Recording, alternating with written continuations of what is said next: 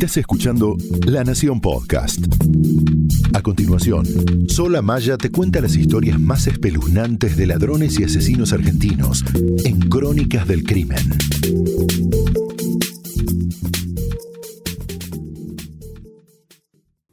¿Siente usted remordimiento por lo que ha hecho? No entiendo. Así contestó Cayetano Santos Godino a la pregunta de uno de los doctores que lo examinó una vez que fue apresado, acusado de cometer numerosos y crueles asesinatos, aunque tal vez se lo conozca más por su apodo, el petiso orejudo. Convertido en una especie de mito con el que algunos padres asustaban a sus hijos, el personaje real existió y en 1912, con solo 15 años, cometió crímenes atroces contra otros niños.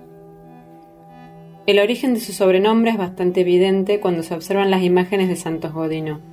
Su rostro estaba enmarcado por unas enormes orejas que incluso llegaron a ser analizadas para determinar si tenían algún vínculo con su mentalidad criminal.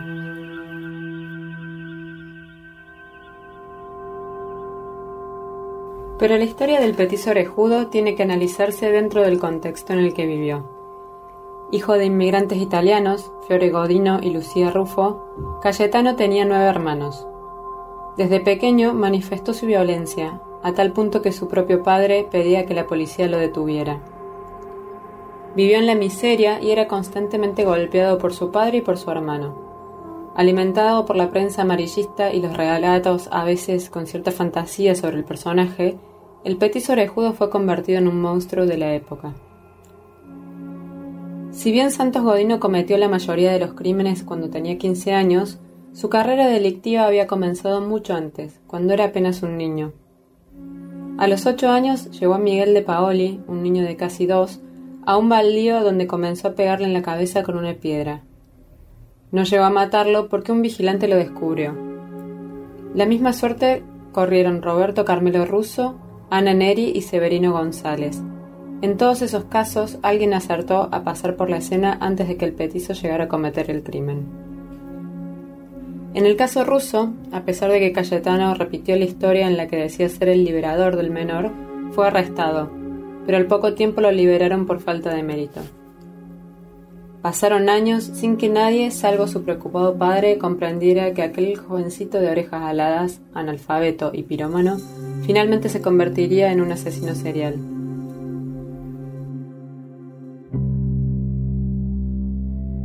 El año 1912 sería clave. Tres muertes terminarían por dejarlo al descubierto. Los dos primeros fueron los crímenes de Arturo La Aurora y Reina Bonita Beinikov. El primero, un niño de 13 años, fue hallado muerto a golpes y estrangulado en una casa vacía en enero de 1912.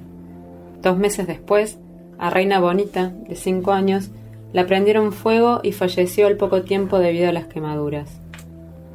No fue sino hasta el crimen de Gesualdo Giordano, ese mismo año, que este joven asesino cayó finalmente en manos de la justicia. Gesualdo no tenía ni cuatro años cuando desapareció de la puerta de su casa. Su cadáver fue hallado en un baldío, estrangulado con un piolín y con un clavo en la sien. La imagen horrorizó a la población, que ya acusaba a Cayetano por el horroroso crimen. Los vecinos denunciaron que la última vez que habían visto a Gesualdito Caminaba de la mano del orejudo. La policía lo detuvo el 4 de diciembre y Cayetano confesó sus crímenes. Tenía apenas 15 años cuando fue procesado por los asesinatos de los niños. Luego de una serie de peritajes psiquiátricos, fue declarado en principio inimputable por considerárselo irresponsable, aunque se decidió su internación provisoria en el Hospicio de las Mercedes. Sin embargo, por decisión del Ministerio Público, el petiso fue trasladado a la Penitenciaría Nacional, en aquel entonces ubicada en Las Heras y Coronel Díaz, en barrio de Palermo. Su último traslado fue a la cárcel del fin del mundo en Ushuaia, hoy convertida en museo, donde cumplió su condena por cuatro homicidios, siete tentativas de homicidios frustrados por las circunstancias, siete incendios intencionales, algunos de los cuales revistieron carácter grave. En 1927 se lo sometió a una cirugía para reducir el tamaño de sus orejas, ya que algunas teorías sostenían que era el origen de su crueldad. Esta decisión se dio en el marco del predominio de principios positivistas de la época, que sostenían la idea de peligrosidad de algunas personas y el concepto de la delincuencia nata.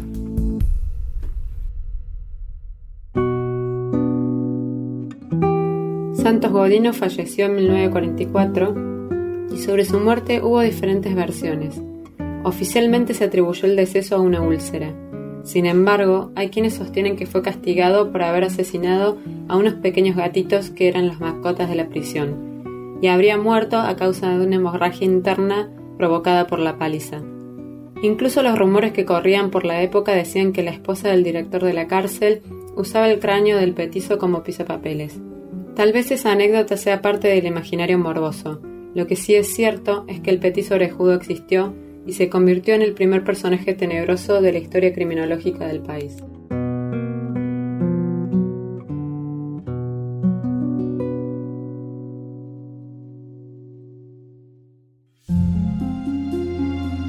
Es sabido que muchas veces la realidad supera la ficción, y el mundo del crimen es un gran ejemplo de esto. Yo soy Sola Maya y en este podcast te voy a llevar por muchas historias impactantes del crimen argentino. Porque, como escribió alguna vez Stephen King, los monstruos son reales, los fantasmas también son reales, viven dentro nuestro y a veces ganan.